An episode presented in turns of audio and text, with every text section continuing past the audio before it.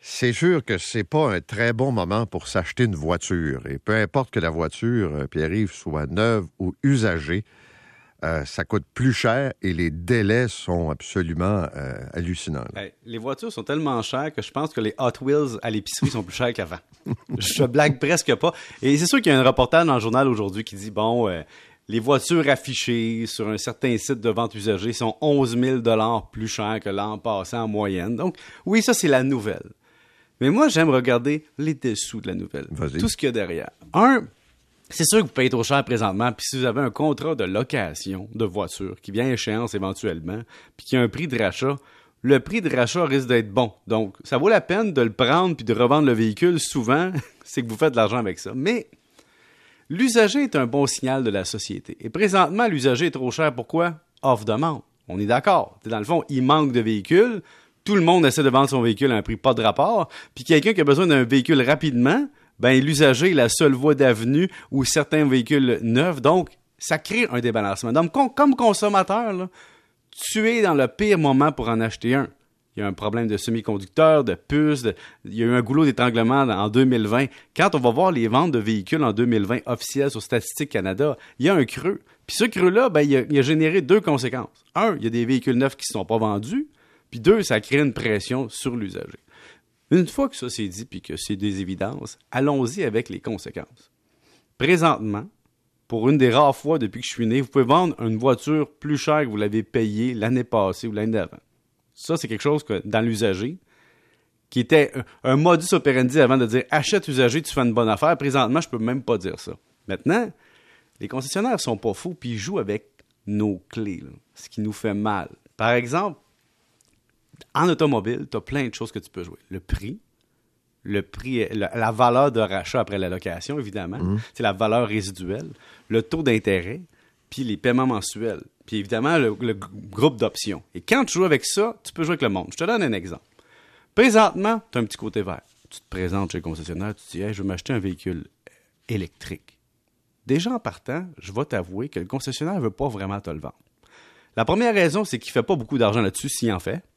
Deuxièmement, il n'y a pas de disponibilité. Donc, il y a des astuces du type euh, sont pas très gros. Hein? Tu es sûr que les kilométrages vont être assez bons. Alors, la stratégie présentement, Paul, c'est de te vendre un véhicule à essence en te disant achète-toi-en un dernier. J'ai allé vérifier, j'ai fait l'expérience. Mmh. J'ai voulu acheter une voiture électrique, on m'a déconseillé. Une voiture hybride rechargeable, on dit ah, achète-toi un dernier véhicule à essence. Et ça... C'est parce que c'est ce qu'ils ont. Euh, c'est ce qu'ils ont et c'est payant. Euh, demande... Euh, analyse, là, prends le téléphone, appelle un concessionnaire automobile, m'en dit, est-ce que tu fais dans les meilleures années de ta vie même si tu n'as pas de véhicule? J'ai hâte de voir sa réponse parce que le véhicule à essence est moins cher à fabriquer. il y a une grande demande. le client ne peut plus négocier parce qu'il n'y a pas, d'offre. Et donc, tu arrives du concessionnaire, avant, tu disais, tu vas me donner l'aileron, les pneus gratuits, l'entretien, euh, tu vas me baisser ça de 100 pièces, euh, transport, préparation inclus, le taux de financement va être plus bas, tout ça, tu peux plus négocier ça. Et on joue sur une autre chose. On joue sur le dépôt de sécurité. Alors, comme bon comptable, j'ai fait ces calculs-là. Et dans le fond, ce qu'on fait, c'est qu'en plus d'aller vendre ton, ton, ton véhicule très cher, on s'arrange pour que le dépôt sécurité soit automatique. C'est-à-dire que tu regardes ça, tu dis, OK, si je vous donne tant de milliers de dollars, vous me donnez un rendement de temps sur tant d'années, c'est rentable, donc je le fais. Donc, en plus, les gens vont mettre de l'argent en dépôt chez le concessionnaire, qui crée un attachement, parce que des fois, on, on te l'échange contre l'achat d'un prochain véhicule un jour, ou bien ça crée un dépôt, mais chose certaine, on réussit maintenant à t'attacher, pas à peu près, et on a réussi aussi à changer ta façon de consommer le véhicule. Depuis cette année, les gens sont retournés à un réflexe de dire je suis prêt à acheter mon véhicule six mois d'avance, un an d'avance, d'attendre mon modèle. Et ça, ça fait longtemps qu'on avait vu ça. Et donc, penses-tu que les fabricants automobiles, les constructeurs, vont vouloir retourner à un modèle où on a de l'inventaire de fou, on liquide pour le passé, alors que les clients sont habitués maintenant à attendre. Donc, si toute l'industrie automobile continue cette game-là, puis que la concurrence s'arrange un peu, je ne sais pas dire cartel, mais il y a quelque chose derrière ça qui est intéressant. Et l'autre chose qu'on joue, c'est les. Mais c'est parce qu'il y, a, y a deux, trois points là. Le premier, là, euh, de façon générale, qu'on aime ou qu'on n'aime pas ça, là, ça Faut prend rouler. une voiture dans la vie. Là, À moins euh, que tu sois à Montréal, tu te ben- fasses comme une auto, puis là, il faut qu'elle soit disponible. puis, euh, non, mais tu sais, c'est une famille. Là, euh, bon. D'accord avec toi, Paul? Alors, ça prend, mettons, une auto. Cette auto-là, là, puis elle coûte de, neuve, elle coûte de plus en plus cher, puis elle est de plus en plus difficile à obtenir. Mhm. Ce qui fait que je comprends que le marché, c'est ça, mais les concessionnaires pourront pas, à mon humble avis, parce qu'il y en a un qui va, un fabricant qui va rendre les véhicules plus disponibles plus rapidement. Parce que c'est pas vrai là, que là, on peut jouer la pandémie, on peut jouer la guerre en Ukraine, on peut faire dire au monde, ben là, le modèle n'est pas prêt, puis la demande est. Le Canada est pas assez sévère, c'est pour ça que les véhicules électriques sont dirigés ailleurs. J'en parlais avec Benoît Charette tantôt. Mais ils pourront pas continuer comme ça à faire face à leur clientèle. Moi, je pense pas. là. Mais il y a un trou qui existe qu'il va falloir qu'il soit comblé, mais là, Ouais. ça veut dire de la capacité de production temporaire pour rattraper la demande.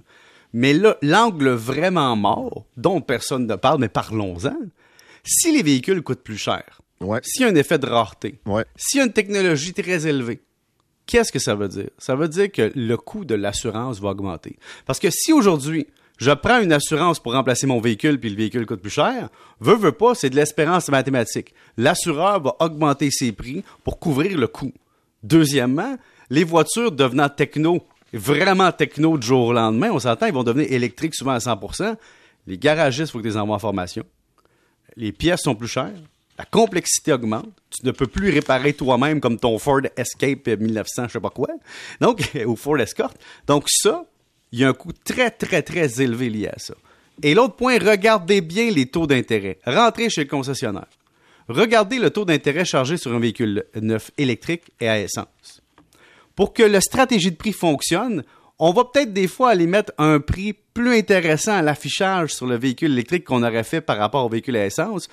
Mais on va s'arranger pour mettre un taux d'intérêt plus élevé, tu sais. Parce que là, il faut que tu ailles te rattraper quelque part, parce que tu as baissé le prix pour être capable de rentrer dans la logique de subvention, mais il faut que tu te rattrapes quelque part. Et donc, on joue avec le prix, le prix de départ, on joue avec le prix de fin, on joue avec le taux d'intérêt, on joue avec le paiement mensuel puis les options. Je te parle même pas du financement après puis des assurances vie. Tout ça pour dire que présentement, comme consommateur, t'es pris. Si t'es capable de retarder un an, deux ans, trois ans, vas-y. Merci, monsieur. Salut. Salut, bonne journée. 7h24.